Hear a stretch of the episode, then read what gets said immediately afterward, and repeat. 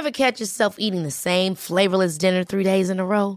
Dreaming of something better? Well, HelloFresh is your guilt-free dream come true, baby. It's me, Kiki Palmer. Let's wake up those taste buds with hot, juicy pecan-crusted chicken or garlic butter shrimp scampi. Mm. Hello Fresh. Stop dreaming of all the delicious possibilities and dig in at HelloFresh.com. Let's get this dinner party started. Hiring for your small business? If you're not looking for professionals on LinkedIn, you're looking in the wrong place. That's like looking for your car keys in a fish tank.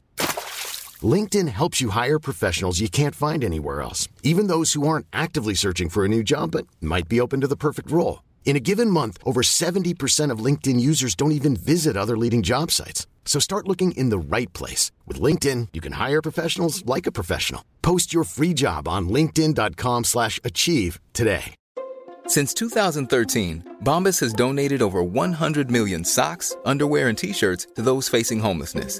If we counted those on air, this ad would last over 1,157 days. But if we counted the time it takes to make a donation possible, it would take just a few clicks. Because every time you make a purchase, Bombas donates an item to someone who needs it.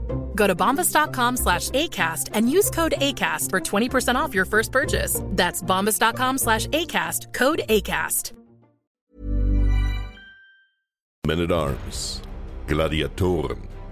In der letzten Folge haben wir euch allgemein die Rolle der Sklaverei bei den Römern und die Ursprünge der Gladiatorenspiele erklärt. Heute reden wir darüber, welche Klassen von Gladiatoren auf dem Sand gegeneinander antraten, welche Waffen sie trugen und wie ihre Kampfstile ausgeprägt waren. Denn die Gladiatur war als Sport weitaus komplexer, als man glauben mag.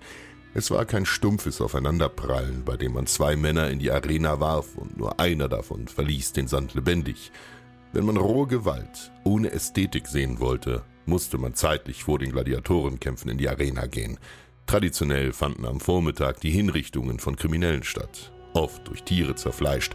Danach erst gingen die Gladiatorenkämpfe los. Die etwas weniger spannenden zweitklassigen Duelle fanden dann statt, als die Sonne blendend und brütend heiß war. Dann am Nachmittag, als es kühler wurde und die gesenkte Sonne eine bessere Sicht auf die Darbietung erlaubte, fanden die Kämpfe der besten Gladiatoren statt. Besonders der letzte Kampf, der Primus, war ein Highlight. Beginnen wir mit den Wurzeln des Sports. Kapitel 1 Bescheidene Anfänge Zu den Anfangszeiten des Sports im dritten Jahrhundert vor Christus waren Waffen und Rüstungen sehr einfach gehalten. Die Akteure hielten Speere oder Lanzen sowie einen runden Schild in ihren Händen und waren lediglich mit einem bronzenen Helm, einer Tunika und einem Lendenschurz geschützt. Unter anderem lag das auch an der noch nicht erblühten Beliebtheit des Sports. Eine teure Bewaffnung und Ausrüstung setzt voraus, dass sich diese Investitionen für den Besitzer rentieren. In ihren Anfängen waren die Kämpfe aber noch kein Massenspektakel. Die Amphitheater waren kleiner, die Zuschauer weniger und das Geld, das man mit diesem Sport verdienen konnte, war noch nicht gerade üppig. In dieser Zeit war auch die Ausdehnung Roms noch nicht weit fortgeschritten. Als im Jahr 264 der erste überlieferte Gladiatorenwettkampf stattfand, hatte Rom gerade mal die italische Halbinsel in ihren Besitz gebracht. Noch nicht einmal Sizilien beherrschten die Römer zu dieser Zeit. Diese simple Ausrüstung war mit den späteren Gladiatoren kaum zu vergleichen. Im ersten Jahrhundert vor Christus zu den Lebzeiten von Männern wie Caesar, Crassus und Cicero explodierte die immer größere Beliebtheit des Sports noch einmal. Die Nachfrage schien grenzenlos und um die Gier der Masse zu befriedigen, bot man immer größere Spektakel. Auch die Arenen wurden komplexer, der Sand wurde bei Gelegenheiten bunt eingefärbt, historische Schlachten wurden nachgestellt, auch Seeschlachten. Diese Spektakel nannte man Naumakinen. Dazu flutete man die gesamte Arena und ließ kleine Schiffsnachbildungen gegeneinander kämpfen. Der technische Aufwand war ungeheuer. Man ließ sogar sagen, wie die des Ikarus nachstellen, der dann der Sonne zu nahe kam, bis seine Flügel aus Wachs schmolzen. Dazu ließ man einen Sklaven an einem Seilzug emporsteigen und ihn schließlich auf den Boden klatschen. Er sah dabei zwar mit Sicherheit nicht so edel aus wie Ikarus, war danach aber genauso tot. Das, was Lucius Normalverbraucher von der Arena sah, war übrigens bei weitem nicht der gesamte Bau. Ähnlich wie bei heutigen Museen, in denen nur ein Bruchteil der Exponate ausgestellt wird, war unter dem Sand der Arena ein ganzes Labyrinth an Gängen, Schächten und Kammern. Dort wurden die wilden Tiere vor dem Kampf untergebracht und das Hilfspersonal arbeitete dort. Es entwickelte sich im Laufe der Zeit eine Vielzahl unterschiedlicher Kampftypen und Kampfstile. Die Kämpfe sollten unterhalten, die Kämpfer sollten die Menge toben lassen. Deshalb vervielfachte man die Anzahl der dargebotenen Waffen. Variatio delectat, Vielfalt gefällt. Durch die vielen verschiedenen Arten von Gladiatoren gestalteten sich die Duelle sehr abwechslungsreich. Kaum ein Kampf glich dem anderen, und das gefiel der Menge. Wenn schwer gepanzerte, langsame Kämpfer gegen ungeschützte, sehr agile Athleten antraten, Kraft gegen Geschwindigkeit, Blocken gegen Ausweichen. Neue Geschmäcker und neue Ideen für Kampfstile kamen auf. Die Ausrüstung wurde immerzu ausgeklügelter. Die Gladii, die typischen römischen Kurzschwerter, die den Gladiatoren ihren Namen geben, gewannen an Bedeutung. Gladiator bedeutet nämlich ganz einfach nur Schwertkämpfer. Kapitel 2 Das Arsenal über die Beschaffenheit der Gladiatorenausrüstung wissen wir verhältnismäßig gut Bescheid. Viele archäologische Funde sind auf uns gekommen, darunter auch eine ganze Gladiatorenkaserne in der vom Vesuv verschluckten Stadt Pompeji. Beginnen wir mit dem Kopf. Die Areata Facies, zu Deutsch das eherne Gesicht. Lange Zeit sahen sich die Helme von Soldaten und von Gladiatoren verblüffend ähnlich, so dass man sie bei Ausgrabungen kaum voneinander unterscheiden konnte. Lange Zeit handelte es sich um offene Helme mit Wangenklappen, aus denen sich im Laufe der Zeit ein geschlossener Helm mit Visier formte. Ab der frühen Kaiserzeit sah ein Helm der Gladiatoren dann so aus, wie wir ihn uns heute vorstellen und aus Filmen kennen. Der geschlossene Helm sorgt für eine gewisse Anonymität des Kämpfers und entmenschlicht ihn in gewisser Weise. Wenn man nichts von seinem Gesicht sah, hielt man den Kämpfer eher noch für eine Maschine, geschmiedet aus Eisen und Blut, denn für einen Menschen. Er wirkte bedrohlich, gefährlich und gefühllos. Genau das, was die Menge sehen wollte. Sie wollten nicht sehen, wie ein armer Mensch mit Namen und Gefühlen am Sand für sie sein Leben aufs Spiel setzte. Sie wollten einfach unterhalten werden. Dieser Helm sollte nicht nur von der gegnerischen Klinge, sondern auch deren Wucht schützen. Die archäologischen Beweise sind zwar dünn, doch in der Forschung nimmt man an, dass die Helme der Gladiatoren innen mit weichem Material ausgestopft waren. Diesen Stoff in den Helm zu kleben hatte einen guten Grund. Ein wuchtiger Schlag auf den Helm konnte den Athleten besinnungslos machen. Das federnde Innenfutter verhinderte dies. Die Zuschauer wollten schließlich einen unterhaltsamen Kampf. Die Männer, die ohne Helm kämpften, trugen sehr oft Stirnbänder. Warum ist bis heute ungeklärt. Möglicherweise wollten sie Haar und Schweiß von den Augen der Athleten fernhalten. Vielleicht dienten sie als zusätzliche Polsterung unter den Helmen. Möglicherweise waren sie auch einfach nur Dekoration. Man muss immer im Gedächtnis behalten, es war der Beruf dieser Männer, Menschen zu unterhalten. Dazu gehörte natürlich auch einfach beeindruckend und cool auszusehen. Manche Athleten sollten Sagenhelden wie Herakles darstellen. Ebenso überlebenswichtig wie die Helme waren ihre Schilde. Man kann es kaum genug betonen, egal ob in der Schlacht oder im Duell. Ein Schild war über Jahrtausende hinweg die Lebensversicherung eines jeden Kriegers und aus seiner Be Hattest du deinen Schild verloren, warst du so gut wie tot. Diese konnten sich stark unterscheiden, was Form und Gewicht anging. Es gab quadratische, rechteckige, runde oder ovale. Die Schilde wurden bei Bedarf auch reich verziert. So fanden sich mythologische Muster auf ihnen. Beinschienen, die sogenannten Okrae, wurden mit Lederriemen um die Unterschenkel geschnallt. Sie schützten nur die Vorderseite des Beins, die hintere lag weiterhin offen. Gerade deshalb war es eine beliebte Taktik unter Gladiatoren, um den Gegner herumzutänzeln und seine schlecht geschützte Rückseite zu treffen. Bronzene Schirme und lederne Bandagen schützten den exponierten Waffenarm. Aber was ist mit der größten Trefferfläche des Kämpfers, dem Torso? Ironischerweise blieb diese als einzige grundsätzlich frei. Gladiatoren kämpften alle mit nacktem Oberkörper. Keine Klasse bekam eine Rumpfpanzerung. Die einzige seltene Ausnahme dabei bildeten die Equites. Diese kämpften als Reiter in der Arena mit einem Schuppen oder Ringpanzer. Dass die Gladiatoren meist mit entblößtem Rumpf antraten, hatte einen simplen Grund.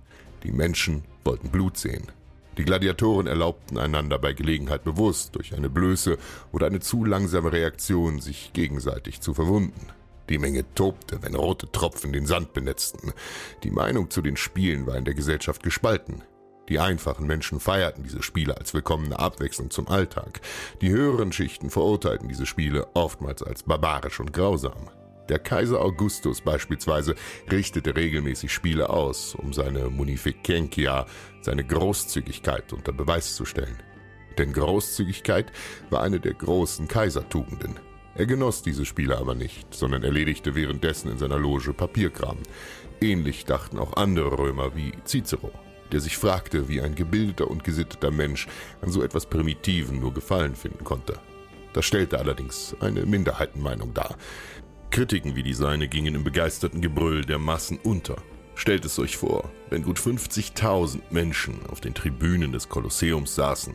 Auf dem Sand stehen zwei hervorragend trainierte Elitekämpfer, die nur auf den Startbefehl des Kaisers warten. Mit dem weltbekannten Satz Morituri Thessaloland sprachen sie den Kaiser an. Die Todgeweihten grüßen dich. Sobald er ihnen das Zeichen zu beginnen gibt, umkreisen sie einander und liefern sich einen blitzschnellen Schlagabtausch. Ihre schimmernden Rüstungen, ihre von Schweiß glänzenden Leiber, das Zucken ihrer Muskeln. Dieses Naturschauspiel ließ die einfachen Leute ihre Sorgen vergessen. Genauso breit gefächert wie die Rüstungen waren auch die Waffen. Kurze, gerade Schwerter mit breiter Klinge verursachten klaffende Wunden. Lanzen und Speere mit blattförmigen Spitzen wurden getragen. Neben den beiden nutzte man noch eine dritte Stangenwaffe, die ihr alle kennt, den Dreizack. In seltenen Fällen wurden auch Reiter in der Arena eingesetzt oder Streitwagen gefahren. Speerwerfer oder Leute mit Helm ohne Seeschlitz wurden in den Kampf geschickt. Die Veranstalter ließen sich in Sachen Kreativität nicht lumpen. Zusammengefasst waren all diese Gegenstände aber nur das Werkzeug. Egal wie groß der Pinsel auch sein mag, viel wichtiger ist, wie fähig der Maler ist. Und die Gladiatoren waren fähig. Das führt uns zum nächsten Punkt. Kapitel 3 Das Rohmaterial. Jung, sportlich, gesund, idealerweise mit Kampferfahrung, Kraft in den Armen und Feuer im Herzen. So sollte ein Sklave am Markt aussehen, um einen Besitzer einer Gladiatorenschule zu gefallen. Körperliche oder geistige Behinderungen schlossen einen Mann a priori vom Dienst als Gladiator aus genauso wie beispielsweise fehlende Gliedmaßen oder Kränklichkeit keine Option waren. Gefügsamkeit war ebenso wichtig. Immerhin waren die Gladiatoren in Spee potenziell gefährlich für ihren Besitzer. Eine Gladiatorenschule besaß gut und gerne mehrere Dutzend Kämpfer. Diese waren im Nahkampf brandgefährlich. Solche Männer waren keine leichten Ziele, wenn sie ausbrachen und revoltierten. Kaufte der Lannister einen Sklaven als Novizen für seinen Ludus, war das eine Investition. Sollte ein Kandidat sich als untalentiert erweisen, konnte man ihn immer noch als gewöhnlichen Sklaven etwa auf dem Feld einsetzen oder ihn einfach weiterverkaufen. Der Lannister musterte die physischen Eigenschaften eines Mannes und beriet dann mit dem Doktor, dem Leiter und obersten Ausbilder seiner Gladiatorenschule. Sie weckten ab, wie viel Potenzial in welchem Burschen steckte und wer in welchem Stil kämpfen sollte. Unter den Gladiatoren gab es nämlich fixe Klassen, so wie es beim modernen Sport verschiedene Positionen gibt. Größe, Alter, Gewicht, Körperbau und Fähigkeiten entschieden darüber. Ein flinker und leichtfüßiger Gladiator wurde beispielsweise zum Dimakeros, der mit zwei Klingen um den Feind tänzelte. Ein zielgenauer Retiarius und ein dicker Panzer von Mann wurde Hoplomachus. Diese Klassen behielt man die ganze Laufbahn als Gladiator über bei und trainierte nur speziell mit deren Waffen. Ein Wechsel kam überaus selten vor. Das wäre so, als würde der Torwart mit dem Stürmer tauschen. Im Zuge dieser Gladiatorenklassen gab es auch Paarungen, wer gerade gegen wen kämpfte. Ein Mormillo beispielsweise kämpfte meistens gegen einen Thrax. Ausnahmen bestanden selten. Dies hatte den Zweck, dass zwei möglichst unterschiedliche und doch ausgeglichene Kämpfer sich in einem fairen und damit bis ins letzte spannenden Kampf gegenüberstanden. Wir alle kennen Filmklassiker wie Gladiator, in denen eine Horde von Sklaven sich aus einer bunten Waffenkammer einfach das griff, was noch übrig war, und damit in die Arena marschierte. So etwas ist bei echten Gladiatoren nie passiert. Die Klassen waren fest umrissen und die Waffen nie zufällig gewählt. Auch, dass sie einfach wie die Fliegen zum Sterben in ein jeder gegen jeden rannten, das alles sind Auswüchse blühender Fantasie. Kapitel 4 Götter der Arena der Retiarius. Seinen Namen erhielt dieser agile Gladiator vom Rete, ein Netz mit etwa drei Meter Durchmesser, wie es die Fischer verwendeten. Vom Rete leiten sich auch moderne wissenschaftliche Begriffe wie Retina für die Netzhaut oder Reticulum ab. Dieses wurde in einer Hand geschwungen. Der Retiarius zielte entweder auf den Kopf des Gegners, um ihn zu irritieren und seine Deckung zu brechen, oder er schlang es um die Beine des Gegners, um ihm die Füße wegzuziehen und ihn zu Fall zu bringen. War der Gegner zu Boden geworfen, konnte er nach Belieben auf ihn einstechen. Zweite Möglichkeit war, das Netz in einer Drehbewegung ähnlich wie beim Hammerwerfen heute auf den Feind zu schleudern. Ziel war es, den Kontrahenten darin zu verheddern, sodass dieser ein wehrloses Ziel wurde. Er konnte das Netz auch mit einem kurzen Seil an sein Handgelenk binden. Dadurch hatte er mehr Zugkraft, um den Gegner von den Beinen zu holen, oder konnte es schnell zurückziehen, wenn er das Ziel verfehlte. Der Dreizack, auch als Trident bezeichnet, war die Hauptwaffe des Kämpfers. Etwa 1,6 Meter lang und als Stichwaffe konzipiert, sollten Netz und Dreizack ihn im Stich lassen.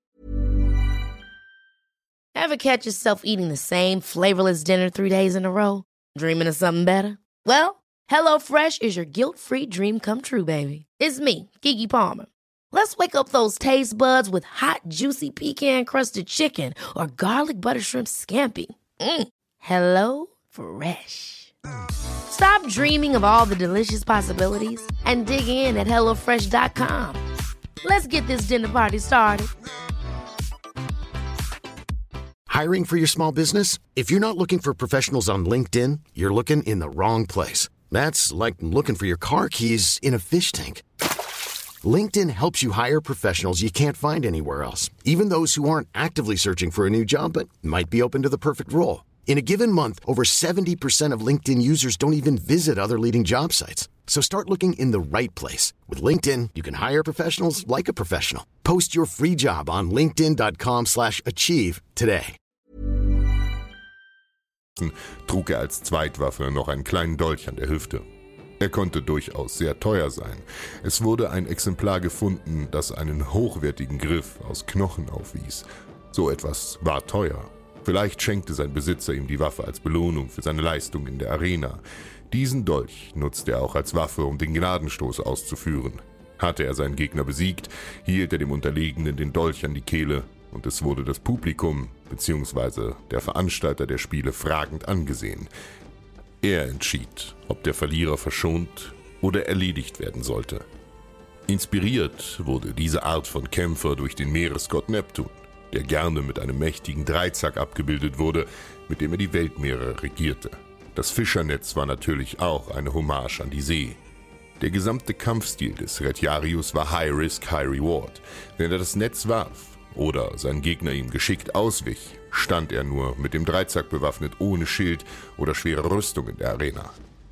Wenn seine Taktik aber aufging und er den Gegner im Netz verfangen konnte, hatte er freies Spiel und sein Gegenüber kaum bessere Überlebenschancen im Netz als eben ein Fisch an Land.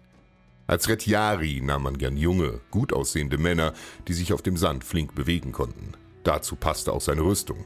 Er trug statt einem Helm nur ein Stirnband, einen bronzenen Plattenschutz auf der linken Schulter und am Waffenarm eine Stoffpolsterung. Der Retiarius war der einzige Gladiator, der während des Kampfes sein Gesicht zeigte. Alle anderen mussten hierfür den Helm abnehmen. Das geschah gegebenenfalls nach dem Kampf als Geste des Sieges. Seine Bronzeplatte sollte, wie alle Ausrüstungsgegenstände, mindestens genauso viel Eindruck schinden wie Schutz bieten. Sie war reich verziert, zum Beispiel mit einem Abbild des Herkules. Der Thrax. Thrax bedeutet Thraker. Thrakien war eine Provinz des Römischen Reichs in Osteuropa. Dort liegt heute größtenteils Bulgarien, kleinere Teile der Türkei und Griechenland. Er bildete einen der beliebtesten Kampftypen. Möglicherweise stammte der legendäre aufständische Spartacus, dem wir eine ganze Folge widmen werden, aus Thrakien. Er war leicht zu erkennen. Am Kopf trug er einen geschlossenen Bronzehelm, an dessen Helmbusch oft die Darstellung eines Greifs angebracht war. Zur Zierde waren in zwei kleinen Röhrchen am Helm jeweils eine Feder angebracht. Der Helm bot ihm gute Sicht nach vorn, schränkte die Sicht zu den Seiten hin aber stark ein. Er konnte also nur gegen einen Gegner effektiv kämpfen. Der Helm war auch verdammt schwer. Er wog drei bis sechs Kilo. Zum Vergleich, ein normaler Legionärshelm wiegt maximal 1,5 Kilo. Dieses Gewicht lastete schwer auf dem Nacken. Glücklicherweise dauerten Gladiatorenkämpfe nicht ewig. Zehn, höchstens 15 Minuten ist die Dauer eines durchschnittlichen Kampfes. Er trug einen kleinen quadratischen Schild, Arm- und Beinschienen und eine berüchtigte Waffe, die Sika. Unser Wort Sichel kommt noch davon. Und der Name war Programm. Bei der Sika handelt es sich um traditionelle Waffen aus dem thrakischen Raum. Ein kurzes Schwert, fast schon ein Dolch, das an der Spitze stark nach vorne gekrümmt war. Es sah einem Bumerang echt ähnlich. Mit diesem messerscharfen Schwert konnte man über den Schild oder um ihn herum auf den Gegner einstechen. Eine gewitzte, untödliche Waffe. Der Momillo. Der Momillo trug ebenfalls einen sehr klobigen Helm, an dessen Spitze war eine Zier angebracht, die an die Rückenflosse eines Fisches erinnerte. Sein Helm musste einen spektakulären Anblick in der Arena erzeugt haben. Auf Hochglanz poliert, bronzen schimmernd mit Mustern an seiner Oberfläche, die an die Schuppen eines Fisches erinnerten. Ihr dürft nie vergessen, die Spiele waren pures Entertainment. Die Gladiatoren durften nicht nur, sie sollten episch aussehen. Er war mit einem großen Schild und einem Schwert bewaffnet, dazu Arm- und Beinschienen. Der Name Momillo stammt von Momylos, für Seefisch, denn der Fisch war die Inspiration für diesen Gladiatorentyp. Ursprünglich kämpfte der Momillo gegen den Retiarius. Die symbolische Idee dahinter könnt ihr euch denken. Der eine war der Fisch, der andere der Fischer. Als Spitzensportler mussten die Gladiatoren natürlich körperlich topfit sein, um die erforderliche Leistung zu erbringen. Deshalb kann man ihren Altersklassen auch mit heutigen Sportlern vergleichen. Die meisten Gladiatoren waren 18 bis 25 Jahre alt. Dennoch existierten auch Ausnahmen, die bis in ihre frühen 40er kämpften. Ein Kampf sollte nicht möglichst schnell und effizient gewonnen werden. Er sollte Spannung aufbauen, mitreißen, große Emotionen erzeugen. Die Zuschauer sollten jubeln, brüllen und bangen um ihre Favoriten. Es war nicht erwünscht, dass Gladiator A auf Gladiator B zustürmte und ihn schnellstmöglich die Klinge zwischen die Rippen jagte. Wo läge denn die Unterhaltung darin? Die Leute waren extra dorthin gekommen, um die Männer kämpfen zu sehen, und dann dauerte der Kampf kürzer, als sie zum Pinkeln brauchten. So liefen die Spiele nicht ab. Man sollte sich umlauern, Finden ausführen, sich leichte Schnitte zufügen. Erlitt ein Gladiator eine klaffende Wunde, wandte er sich gerne mal von seinem Gegenüber ab und präsentierte seine Verletzung stolz der Menge. Der Sekutor. Sequor bedeutet verfolgen. Ihr kennt es alle aus Fremdwörtern wie konsekutiv oder konsequent. Wen verfolgte er? Den Retiarius und sein Netz. Ursprünglich kämpfte der Momillo gegen den Retiarius, bis man bemerkte, dass sich der ausladende, schwere Helm des Momillo viel zu leicht im Netz seines Gegners verfing und er somit geliefert war.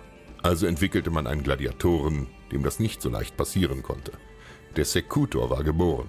Er war im Endeffekt eine Abwandlung des Momillo. Er kämpfte mit einem Gladius und einem kleinen quadratischen Schild. Daneben schützten ihn funkelnde Beinschienen und am Schwertarm eine sogenannte Manika, eine Armschiene vom Handgelenk bis zur Schulter. Am auffälligsten war sein Helm. Eine vollkommen geschlossene, abgeflachte Kuppel auf seinem Kopf. Nur zwei winzige Löcher boten ihm etwas Sicht. Diese Löcher maßen kaum drei Zentimeter. Der Helm bot exzellenten Schutz in der Arena, beschränkte aber seine Sicht vehement. Die glatte Oberfläche des Helms schützte ihn gegen das Netz seines Gegners. Lange Zeit galt das Duell Thrax gegen Momillo als das Spektakel der Arena. Schließlich wurden sie aber abgelöst vom legendären Aufprall Retiarius gegen Secutor. Das waren die vier bekanntesten Gladiatorentypen, daneben gab es noch eine Vielzahl an weiteren. Der Hoplomachus. Sein Name bedeutet wörtlich übersetzt schwer bewaffneter. Und das war der Kerl wirklich. Ein geschlossener Helm schützte seinen Kopf, Arm und Bein schienen seine Gliedmaßen. In der einen Hand trug er einen kleinen Rundschild, mit der anderen schwang er eine circa zwei Meter lange Lanze. Als Sekundärwaffe hielt er einen kleinen Dolch am Gürtel befestigt. Sein Kampfstil zielte möglichst darauf ab, den Gegner mit der Lanze auf Abstand zu halten und ihn nicht so nahe an sich heranzulassen. Mit gezielten Stichen sollte der Feind irritiert und aus dem Gleichgewicht gebracht werden. Der Provokator. Unser Wort provozieren kommt hierher. Wörtlich ist er der Herausforderer. Er sah einem römischen Legionär ähnlich, mit großem Schild und Gladius und einem Helm aus Bronze. Er kämpfte meist gegen einen anderen Provokator. Der Dimakeros. Die bedeutet zwei. Er kämpfte also mit zwei Schwertern. Ein sehr waghalsiger Kampfstil, der viel kämpferisches Geschick erforderte. Diese Art von Gladiator besaß kaum Rüstung, keinen Helm und logischerweise keinen Schild. Er musste also flink auf den Beinen sein, um den Hieben seines Kontrahenten geschickt auszuweichen. Allerdings musste er es gar nicht so weit kommen lassen, denn mit zwei scharfen Klingen in den Händen diktierte er das Kampftempo. Kaum ein anderer Gladiatorentyp konnte seinem Gegenüber dermaßen viel Druck machen. Einen gut ausgebildeten Dimakeros zu sehen, galt als eine Augenweide. Der Skisor dieser Kämpfer sah aus wie aus einem Steampunk-Horrorfilm entstiegen. Er trug denselben abgerundeten eierschalenförmigen Helm wie der Sekutor mit den winzigen Augenschlitzen. Mit diesem eingeschränkten Sichtfeld konnte er nur geradeaus nach vorne sehen und angreifen. Der Skisor war als brachialer Aggressor konzipiert. Er trug nur Angriffswaffen. In der einen Hand schwang er einen Gladius, in der anderen, nun ja, das Ding, das er am anderen Arm trug, hatte keinen Namen. Es war eine Metallröhre, die seinen gesamten Unterarm schluckte. Damit konnte er Hiebe parieren. Am Ende dieser Röhre war eine Art Wiegemesser angebracht. Eine verrückte Waffe, aber sie funktionierte. Die Gladiatrix. Tatsächlich kämpften in sehr seltenen Fällen auch Frauen in der Arena, meist gegen andere Frauen. Allein das reichte schon, um ein erstauntes Raunen durch die Menge gehen zu lassen, denn die römische Gesellschaft befand die Idee von kämpfenden Frauen für zutiefst absurd. Krieg und alle martialischen Tätigkeiten galten allgemein als Männersache. Deshalb war dieser Anblick wohl sehr unterhaltsam. Mit welcher Rüstung diese Gladiatorinnen kämpften, ist bis heute umstritten. Sie könnten theoretisch in allen Gattungen gekämpft haben. Sie kommen zu selten vor, um sichere Schlüsse zu ziehen. Weibliche Gladiatoren waren mit Sicherheit schwierig aufzutreiben, denn erstens waren Frauen diesen harschen körperlichen Anforderungen tendenziell weniger gewachsen und zweitens rekrutierten sich die meisten Gladiatorinnen, wie ihr wisst, aus dem Sklavenstand. Sklaven wiederum kamen aus dem Krieg und dort nahm man mehr Männer gefangen als Frauen. Ab und zu traten auch diverse Fernkämpfer auf. Dazu zählten Bogenschützen, Speerwerfer oder Männer, die ganz einfach mit Steinen warfen. Ebenso waren Streitwagenlenker ein seltenes, aber gern gesehenes Spektakel. Kapitel 5 Die Maschinen am Laufen halten. Wie in der letzten Folge kurz angesprochen, waren Gladiatoren medizinisch gut versorgt. Verdammt gut, um genau zu sein. Ein Gladiator, der wohlgemerkt ein gesellschaftlich geächteter und sozial sehr tiefstehender Sklave war, genoss oft eine weitaus bessere medizinische Versorgung als ein freier römischer Bürger mit allen Rechten des Staats. Die Medici der Gladiatorenschulen waren darauf spezialisiert, die verschiedensten Platz- und Schnittwunden, Verrenkungen oder Traumata der Kämpfer zu behandeln. Die römische Medizin war weit fortgeschritten. Gewisse Praktiken der römischen Ärzte wurden bis in die Zeit des Ersten Weltkriegs angewandt. Ein besonders gefährliches Thema für die Kämpfer waren Infektionen. Oft war eine Wunde an sich bei weitem nicht so schlimm wie die durch sie entstehende Infektion. Penicillin wurde erst in den 1930ern entdeckt und gelangte erst im Laufe des Zweiten Weltkriegs zur klinischen Reife. Zuvor konnte man die Wunde nur mit gekochtem Urin oder Wein auswaschen, sie ausbrennen und beten.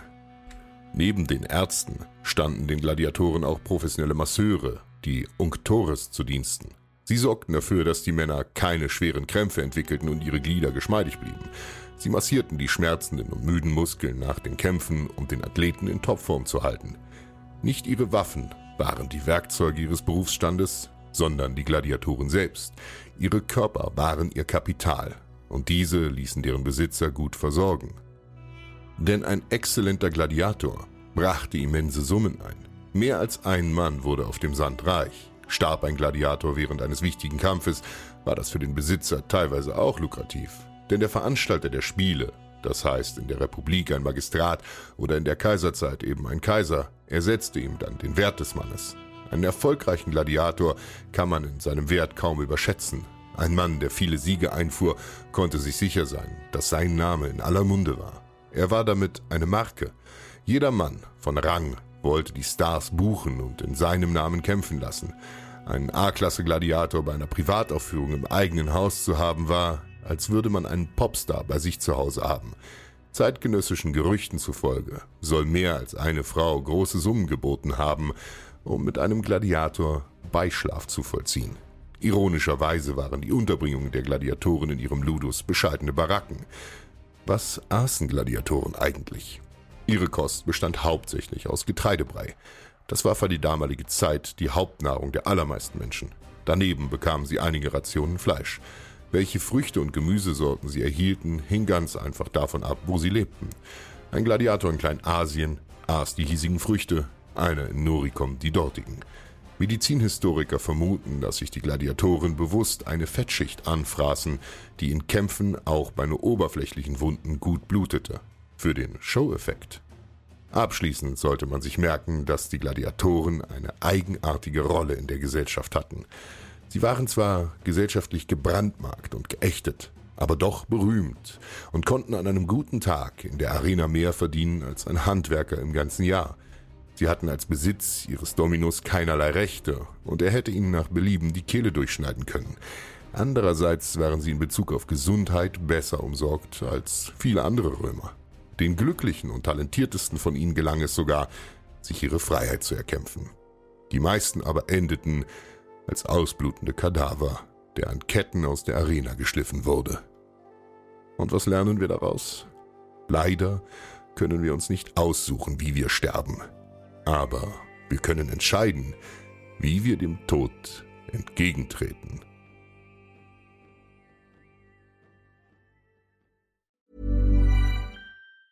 Ever catch yourself eating the same flavorless dinner three days in a row? Dreaming of something better? Well, HelloFresh is your guilt-free dream come true, baby. It's me, Kiki Palmer. Let's wake up those taste buds with hot, juicy pecan-crusted chicken or garlic butter shrimp scampi. Mm. Hello Fresh. Stop dreaming of all the delicious possibilities and dig in at HelloFresh.com. Let's get this dinner party started.